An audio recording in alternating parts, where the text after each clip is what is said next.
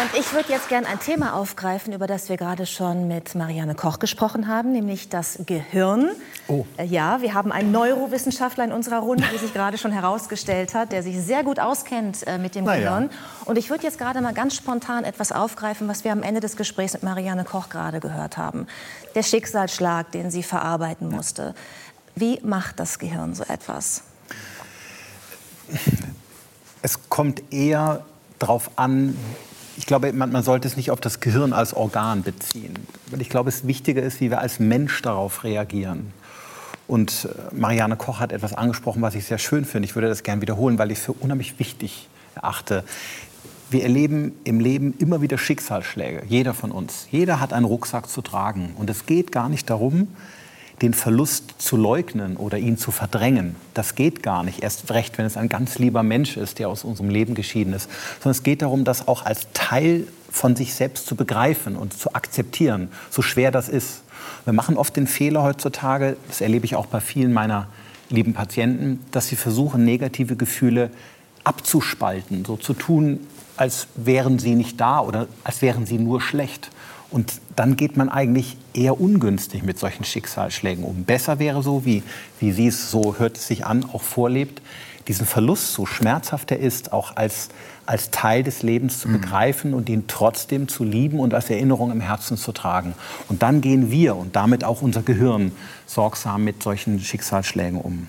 Ich meine mich zu erinnern, ich habe viele Interviews mit Ihnen über Sie, Texte gelesen, dass da die Zahl drin stand, dass 90 Prozent aller Menschen, die einen Schicksalsschlag erlebt haben, das kann jetzt ein, ein Verlust eines Menschen sein, das kann aber auch ein kleiner Schicksalsschlag sein, jetzt in der Corona-Pandemie, ja. Äh, wirtschaftlicher Misserfolg, eine Pleite, Insolvenz, was auch immer, dass die sich aus eigener Kraft ja. wieder daraus winden können. Das stimmt. Der Mensch ist deutlich widerstandsfähiger, als man glauben möchte. Wenn wir in einer Krise sind, denken wir, es geht nur noch bergab. Aber tatsächlich erholen sich psychisch gesunde Menschen in den allermeisten Fällen von nahezu allen Schicksalsschlägen. Und das oft sogar schneller, als man denkt.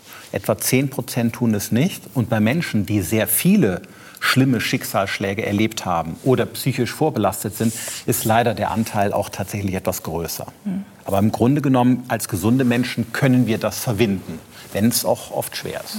Sie arbeiten nicht nur als Wissenschaftler und Dozent, Sie arbeiten ja auch wirklich noch mit Patienten. Ja. Also Ihnen sitzen Menschen gegenüber, die mit unterschiedlichsten Problemen kommen, mit Depressionen zum Beispiel oder auch in Krisensituationen, die Beistand wollen. Sie sagen aber, es fällt Ihnen vor allen Dingen eins auf, nämlich, dass ganz viele Menschen zu Ihnen kommen, dessen, deren Gehirne verstopft sind.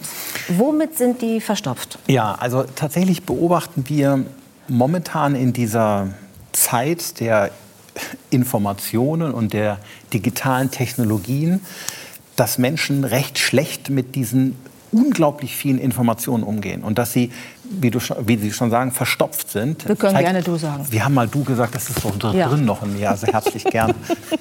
Das ist auch Gehirn, ne? Ja. wenn man es einmal drin hat. Aber du siehst, wie ja? schnell es auch mal aussetzt. Ja? ja, ich kann mich zum Beispiel immer an ganz unwichtige Dinge erinnern, aber an die wichtigen nicht. Ja. Aber darüber sollen wir gleich noch mal sprechen, wie man das vielleicht irgendwie in den Griff kriegt. Bleiben wir erstmal bei Verstopfung. Naja, also jedenfalls ist es so, dass diese Informationen, mit denen wir heute zu tun haben, uns durchfließen. Man geht von 30 bis 40 Gigabyte aus an Informationen und jedes Jahr wächst der Informationskonsum mit etwa 2 Prozent. Moment, 30 bis 40 Gigabyte pro Tag oder pro Jahr? Pro Tag. Pro Tag? Pro Tag. An Daten, Informationen. Viele davon gehen uns gar nichts an und wären auch gar nicht wichtig. Aber unsere Sinnesorgane nehmen sie natürlich auf und sie hinterlassen natürlich auch Botschaften, Nachrichten, Aufgaben, Verlockungen, Ermahnungen. Viele Informationen haben ja einen Appell, sie sind an uns gerichtet. Kauf das, erlebe unbedingt das, mache dies und jenes. Und labile Menschen leiden unter dieser Menge an Informationen und das führt zu zweierlei Dingen. Erstens werden sie oft schlechter bei dem, was sie tun, mhm. weil diese unglaubliche Menge an Informationen sie vergesslich macht. Ja, man schmeißt alles durcheinander und kann auch Prioritäten nicht mehr setzen. Oder sie können sich nicht mehr konzentrieren, also die Leistungsebene, oder die Gesundheitsebene. Das haben wir in der Corona-Pandemie auch gesehen. Menschen, die Angst haben, unsicher waren, was kommt jetzt auf mich zu, und den ganzen Tag völlig unreflektiert jede Schlagzeile gelesen haben, äh, Fernsehen geschaut haben bis zum Umfallen, haben natürlich auch schlechter geschlafen oft und hatten Sorgen und Nöte und es kam dann kein Korrektiv von außen. Diese Informationen waren da und die drehen Menschen im Kopf herum und das lässt eben dann auch auf der gesundheitlichen Ebene oft schon mal Probleme aufkommen. Was kann man denn jetzt dagegen tun?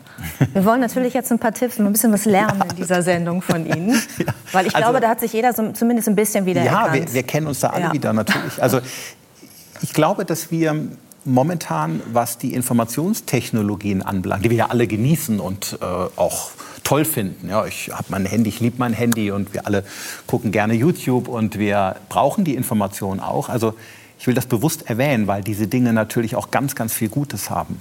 Ich glaube aber, uns hat diese Technologie so überrollt, dass wir einfach nicht gut gelernt haben, zumindest noch nicht damit umzugehen. Mhm. Ich sage mal so etwas salopp, ich glaube, wir sind in einer Art digitalen Pubertät.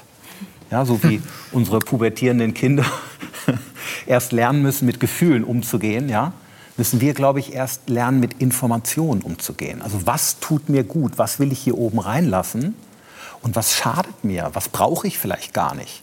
Und wo verliere ich vielleicht den Fokus, wenn ich versuche, allem gerecht zu werden, was da draußen an Informationen bereitsteht. Und, und wieder zu finden, zurückzufinden zu dem, worauf will ich meine Aufmerksamkeit richten und was lasse ich vielleicht weg, damit ich den Kontakt zu mir nicht verliere und zu dem Wichtigen im Leben. Ich glaube, das müssen wir noch ein bisschen lernen. Und darüber, äh, damit beschäftige ich mich gerne und darüber habe ich eben jetzt auch eben was geschrieben. Erlauben Sie eine Zwischenfrage? Der von ha haben, Sie kein, haben Sie keine Sorge, wenn Sie das äh, so ausdrücken, dass die Leute dann nur noch die Informationen zu sich nehmen, die ihre eigenen ähm, Gedanken und Gefühle bestätigen und das, ähm, wie das ja also offensichtlich bei sehr vielen Leuten der Fall ist, und dass sie alles wegschieben, wo sie nicht Bestätigung ja, ähm, das empfinden. haben wir absolut. Und das wär, wäre natürlich kontraproduktiv. Total. Das haben wir jetzt gesehen ja. in der Pandemie, dass viele Menschen äh, Weltbilder hatten, für die sie dann auch eine Bestätigung suchten. Suchten, Na? beziehungsweise Weltbilder bekamen, nachdem da auf, weiß nicht, Twitter und allen diesen Kanälen ja. Dinge postuliert wurden, äh, denen sie, ja, das ist meins und so. Ne? Und trotzdem, glaube ich, gehört es zu einem mündigen Menschen dazu, dass er in der Lage sein muss, Informationen zu prüfen. Sind sie korrekt? Sind die Quellen valide? Äh, bringen sie mir überhaupt was? Gäbe es vielleicht eine andere Perspektive? Das ist ja das Tolle, was wir Menschen können. Wir können das im Prinzip. Wir haben vom lieben Gott einen toll oder von der Natur, je nachdem an was man glauben möchte, ein unglaublich tolles Organ geschenkt bekommen, nämlich das Gehirn. Da steht es ja. ja. In, der, in Wirklichkeit ist es nicht ganz so groß, aber in dem Modell. Kommt drauf an, wen Sie vor sich haben. also Giovannis Gehirn ist, glaube ich, so groß. ja, vielleicht, nein, vielleicht alles Wasser. Doch, deins ist so groß. Als das, Modell das Gehirn gestanden. von Frauen ist kleiner, ne? Es ist kleiner, 20 Prozent. Aber es ist nicht weniger aber man drin, denkt manchmal, ne? es passt mehr rein. Ja, und es ist auch auch die Damen, das wollen wir Herren ja immer nicht, nicht wahrhaben, die Damen haben uns eine ganze Reihe geistiger Eigenschaften voraus. oh ja, können wir darüber sprechen? Da, ja, ja. das Gehirn ist vernetzt. Wollte, wollte ich noch mal was fragen, weil also aus, aus, historischer Perspektive ist es ja interessant, weil immer, wenn es neue Medien gab, als das Kino erfunden wurde, das Radio, das Fernsehen, haben irgendwelche auch klugen Menschen gesagt, das ist jetzt ganz schwierig und die Menschen werden damit irgendwie nicht klarkommen. Das ist falsch. Das ist historisch falsch ja. bis zum Internet. Auch der und jetzt ist die spannende Frage, ja. auch beim Buchdruck war das so. Ja. Hat, hat unser Gehirn dann ein Limit oder geht es eher darum, dass wir eine neue Kulturtechnik lernen müssen und den Umgang damit? Also Alarmismus ist nie angebracht, aus meiner Sicht, bei neuen Technologien. Da neigen wir übrigens auch gerade in Deutschland zu. Das wäre zum Beispiel nie mein Ansatz. Die, die Vorteile einer Informationsgesellschaft sind, glaube ich, offenkundig. Wir können schnell recherchieren. Informationen demokratisieren ja auch Wissen. Also, dass Menschen Zugang zu Informationen ist ganz, was ganz Tolles. Und trotzdem müssen wir uns klar machen, dass wir hier oben ein uraltes Organ in uns tragen. Ähm, Forschung zeigt, dass sich das Organ Gehirn etwa in 10.000 Jahresabständen geändert hat. Mhm. Wir haben also jetzt das Gehirn des Neolithikums. Wir haben aber einen Lebenswandel, der von, einem, von einer unglaublichen Reizüberflutung gekennzeichnet ist und haben ein, wenn man so will, steinzeitliches Gehirn.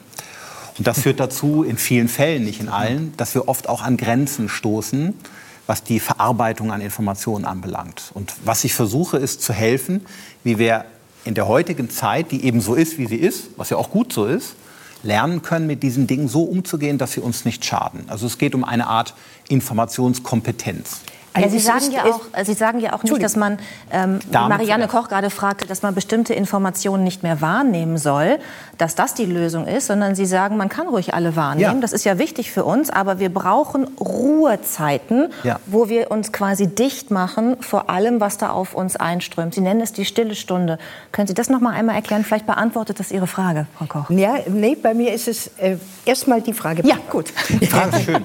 Die Frage ist wunderbar. Wir sehen schon bei den alten Griechen, dass sie so etwas hatten wie Kontemplation. Wenn wir an die Stoiker denken, die Peripathetiker, die in Wandelhallen herumgelaufen sind und sich unterhalten haben, oft beim Gehen. Walk and Talk würde man vielleicht neudeutsch sagen. Und in diesen Momenten, wo unser Gehirn mal weniger Information von außen aufnimmt, sondern für sich ist, indem man über Dinge nachdenkt, vielleicht mit einer lieben Person darüber spricht, passiert hier oben ganz viel. Mhm. Wir verarbeiten die Informationen, ja, genau. wir verknüpfen sie, wir äh, ordnen sie ein. Und auf diese Weise entstehen Lösungen für Probleme. Wir finden kreative Ideen. Wir können auch übrigens Emotionen auf diese Weise bewältigen.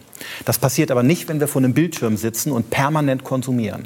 Und dann geht dieser Kontakt mit sich selbst verloren. Äh, interessant, weil ich glaube, jeder von uns hier in der Runde übt, äh, ist sehr mit seinem ähm, Smartphone beschäftigt.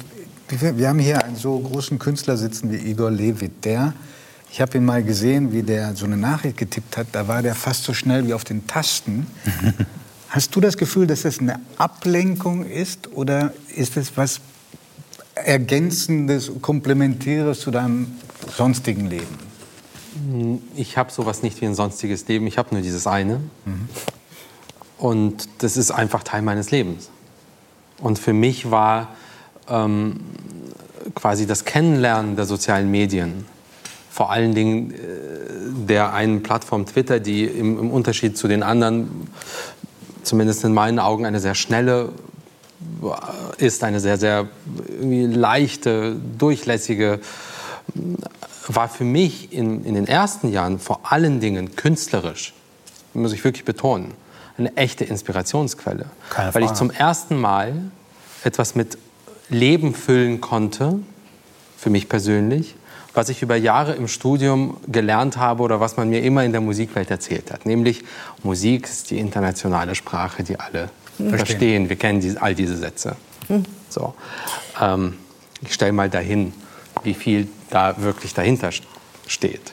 Ich konnte in, äh, wirklich in Echtzeit per Knopfdruck sehen, was auf der anderen Seite der Welt für Musik gemacht wird, von wem. Ich kann mit diesen Menschen in, in Kontakt treten. Ich kann ihnen schreiben, man kann sich austauschen. Das war für mich wirklich eine, die größte Inspirationsquelle überhaupt. Und bis heute ist, ähm, ist, ist diese Plattform, die auch ihr so, so auch eine kleine Schattenseite hat, in Klammern. wo ich auch andere Dinge bediene und mitmache. Aber eigentlich im Großen und Ganzen eine geblieben, von der ich geistig viel, viel mehr profitiere, als ich das Gefühl habe, dass sie mich stört. Ja, und das ist, finde ich, ein ganz wichtigen Punkt, weil uns das genau dahin bringt, was mein, mein Denken ist. Es geht nicht darum, was digitale Medien sind. Sie sind weder gut und schlecht. Sie sind es halt kommt da an, wie wir sie nutzen. Ganz genau. genau. Sie sind da und sie bringen ganz viel Gutes. Äh, wie, äh, wie, du, sagen wir Bitte. du zueinander. Bitte. Äh, das völlig richtig sagst, eine wunderbare Inspirationsquelle. Übrigens auch Möglichkeit, Kontakt zu vielen Menschen herzustellen. Das wäre ja ohne Musik gar nicht teilen, etc. Et Zum Beispiel. Ja. Trotzdem ist entscheidend, wie wir digitale Medien einsetzen in unserem Leben, welche Grenze wir einhalten, wo wir trotz allem auch in Ruhemomente kommen. Das wirst du als kreativer Mensch auch brauchen. Momente, wo du im Garten spazieren gehst, zur Ruhe kommst und wo es dir möglicherweise auch gut tut, dass mal eine Zeit lang offline ist um dich herum. Ne, es geht immer um, die, um Maß und Mitte, es geht um die richtige Dosis. Und ähm, das halte ich für einen Lernprozess, den wir noch ein Stück weit ja, erst noch bewältigen müssen, gesamtgesellschaftlich gesehen. Ich denke, ich denke ja. ja, also wir wissen, dass unser Gehirn von gestern nicht das Gehirn von heute ist und nicht das Gehirn von morgen. Das heißt, dass unser Gehirn sich ständig verändert, dass äh, Beziehungen zwischen diesen 100 Milliarden Hirnzellen ständig geknüpft werden, gelöst werden. Und Herr Levitt hat natürlich unglaubliche Verknüpfungen, wenn es um Musik äh, beziehungsweise also Gedächtnis, auch Musik, ähm, in seinem Hörzentrum ist da natürlich, das ist so viel genau. größer genau. als das von mir von oder uns, von ja. ja. Also wir verändern unser Gehirn ja ständig in, durch das, was wir mhm. denken und was wir lernen. Und insofern ist es eben ganz wichtig, was Sie da sagen. Ja. Wir müssen schon ein bisschen vorsichtig sein und unser Gehirn nicht zugleistern, nicht? Genau. Damit Zeit übrig bleibt, damit wir in Denkprozesse kommen, in Bewältigungsprozesse kommen, in kreative Prozesse kommen ähm, und wir nicht in einem automatischen Reflex immer sofort zum Handy greifen, wenn uns